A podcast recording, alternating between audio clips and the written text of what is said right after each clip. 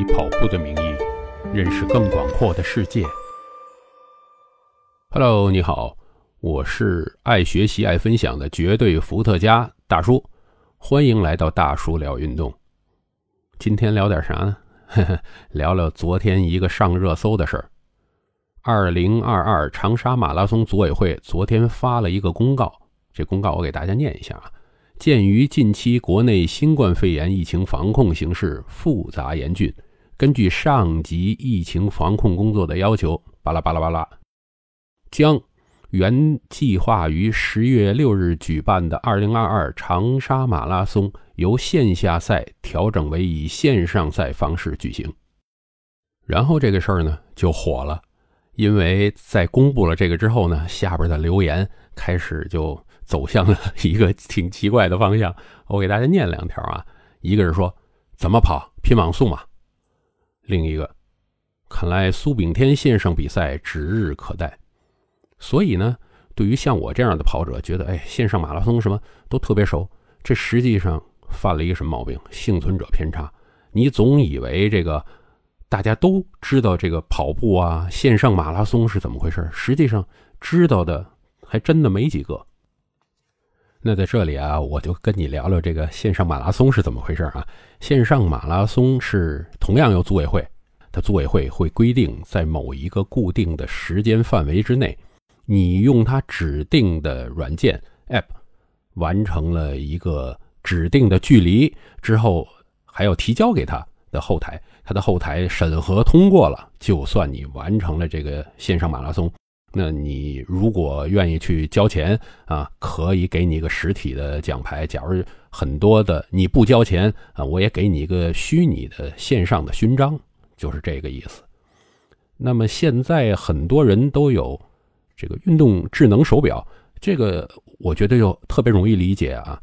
特别是这个苹果每天都有苹果运动什么，你完成了多少，给你一个线上的勋章。只是我们来说，线上马拉松更多的。可能会把它定义为有实体勋章，就是这么块奖牌寄给你。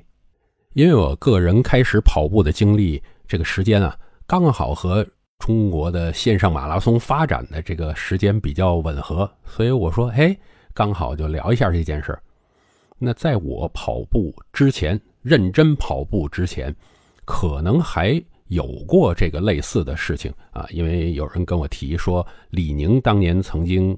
做过这件事，他在自己的十公里赛啊，当年李宁十公里还是蛮有名的。在这个比赛的时候，如果你通过他的软件完成，那会给你一个勋章。但是我想这个稍微有点区别啊，因为毕竟只是一个电子的线上的一个勋章，没有实体的寄给你。然后接下来呢，应该是谁啊？我所知道又一件类似的事儿，是一个跑步的 App 做的。那么这个跑步 App 叫什么呢？叫咕咚。二零一四年，咕咚做了一个活动，是阿迪达斯与他合作，相当于什么？相当于当年他有一些广告客户，其中一个是阿迪达斯。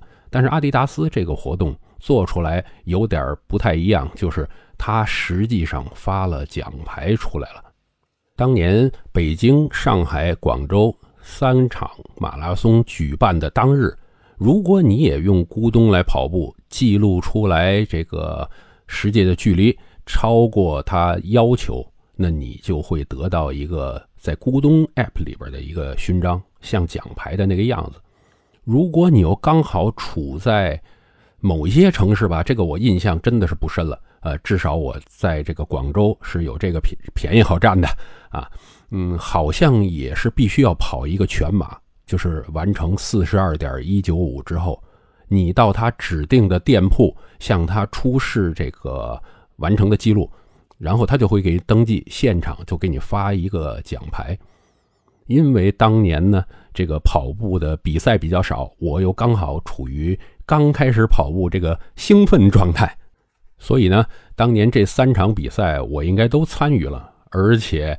我都领到了实体的这个奖牌啊！我不知道这个 呃，在收听的你有没有也有同样的回忆？呃，应该是不太多，因为当年这个参加跑步的人就不多，能跑四十二点一九五公里的人，实际上真的也不是很多啊。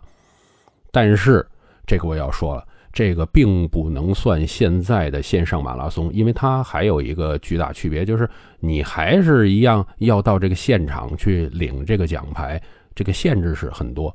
真正真正让这个线上马拉松在国内火爆的，要讲另一个跑步的软件，跑步的 App。这个 App 就是悦跑圈。那我相信现在继续跑步的这些人，有很大一部分手机里边都会有这个跑步的 App。那么跑步 App 里边最强的两者，我个人认为就是悦跑圈跟咕咚了啊，因为 Keep 还是有，但是 Keep。对于这个 app 来说呢，跑步只是它所有的运动中间很小的一部分，它还是以健身为主。那悦跑圈呢，当年是在厦门马拉松啊，二零一五年一月三日，它的终点的地方摆了一个摊儿。当年的马拉松呢，还不像现在这样，现在的马拉松很多大赛都知道，我要好好办，我就只能办一项，比如说我就办全马。我不会全马、半马混在一块儿。当年可不一样，当年是为了我把这个人数凑的比较多，能有多少项我上多少项啊，全马、半马都有。当年全马是有奖牌的，半马是没有奖牌的。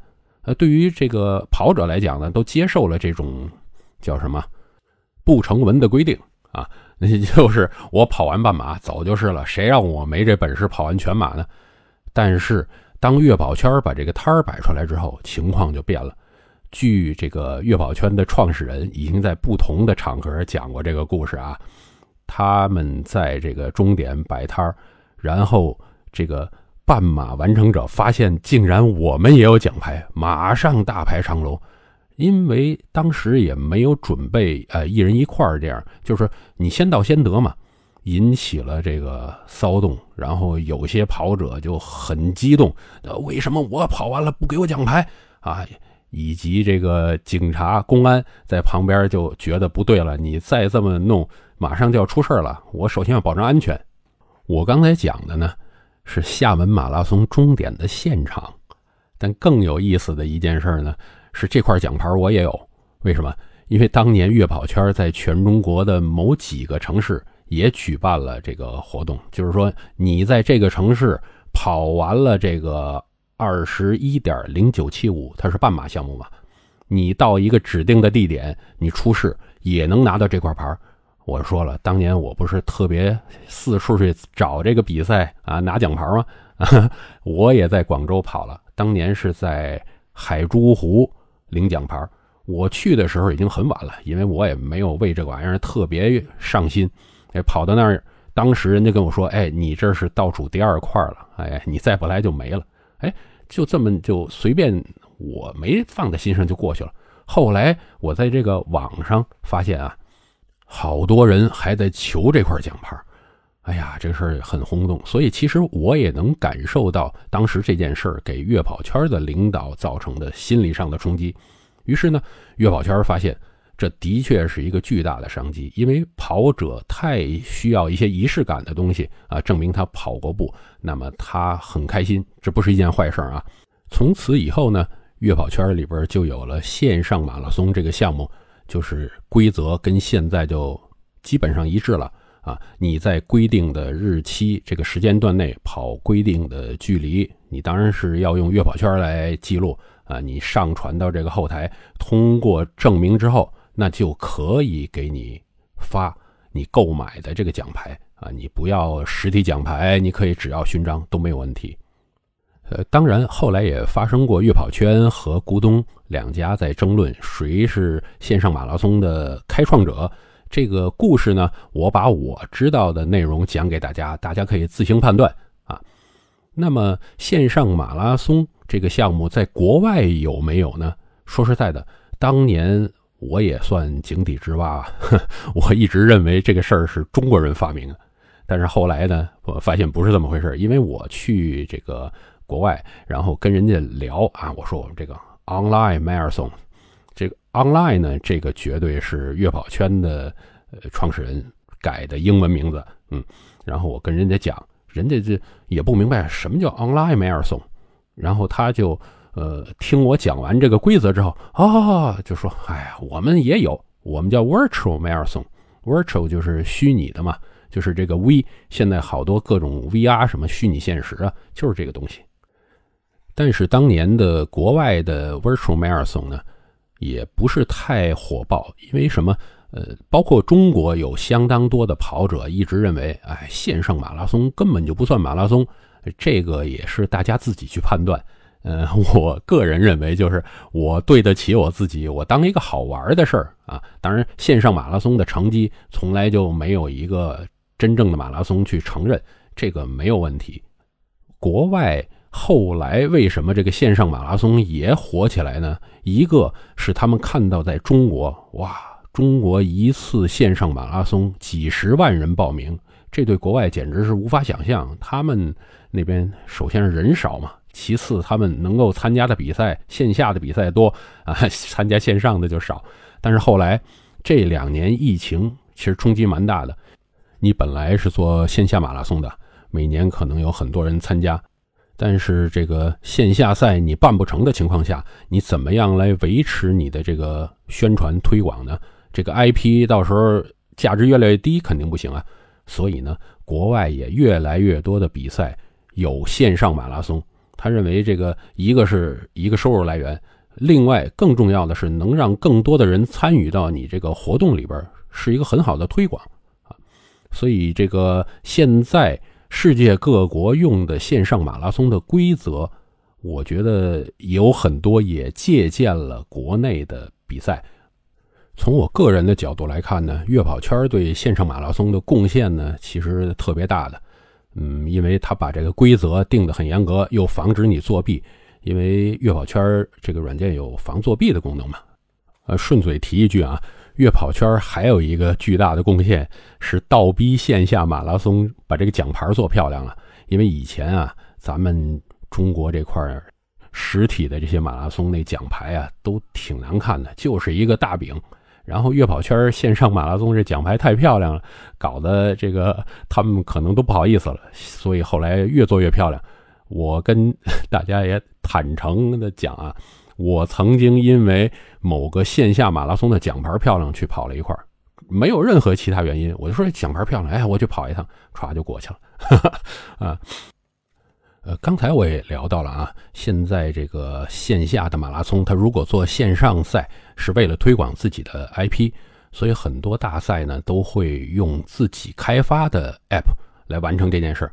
但是自己开发的 App 呢，会有一些什么问题啊？就是说，你每参加一个比赛，难道你要去下一个新的 App 吗？这也挺费事儿。所以呢，这些跑步的 App 它本身有足够的用户资源，大家又熟悉在上边怎么样来玩这个线上马拉松，就由组委会呢也会找专门做这个线上马拉松的这些 App 来合作。啊，其中咱们国内肯定还是什么咕咚啊、悦跑圈这个会比较流行。咕咚和悦跑圈呢，其实都有一些境外的实体马拉松的合作啊，来做这个线上马拉松。但是两家合作的模式呢，也是不同的。呃，最早咕咚那边就好像是二零一五年吧，就开始有一些境外的 IP，比如说休斯顿马拉松之类的来合作。但是那样的感觉呢，更像是境外这个赛事的 IP，我授权给你，你去玩吧。跟他们的关系呢，并不是特别紧密。比如说，他休斯顿马拉松，他就不会再说自己的官网上写着：“哎，你你去呃用这个咕咚的软件去跑一个线上跑吧。”啊，不会的。但是这两年呢，由于很多线下赛事不能举办嘛，所以他们也要办线上马拉松。他办的时候呢，可能就在官网上直接说，在大中华地区，你就必须要用这个某一个软件。这个时候呢，就有了悦跑圈的出现。悦跑圈呢，和名古屋女子马拉松以及东京马拉松都有一些比较深入的合作。如果你希望得到一个赛事真正认可的，这就是我办的线上赛事的奖牌，那好像悦跑圈这种合作模式更符合你的要求。今天我絮絮叨叨聊了这么多关于线上马拉松我自己知道的事儿，不知道对你理解线上马拉松这个概念，以及未来你是否会参与线上马拉松，有没有一些什么帮助？欢迎留言来探讨这件事儿啊！我们希望以后线下赛事还是能够顺利的举办，线上赛事毕竟只是一个有益的补充。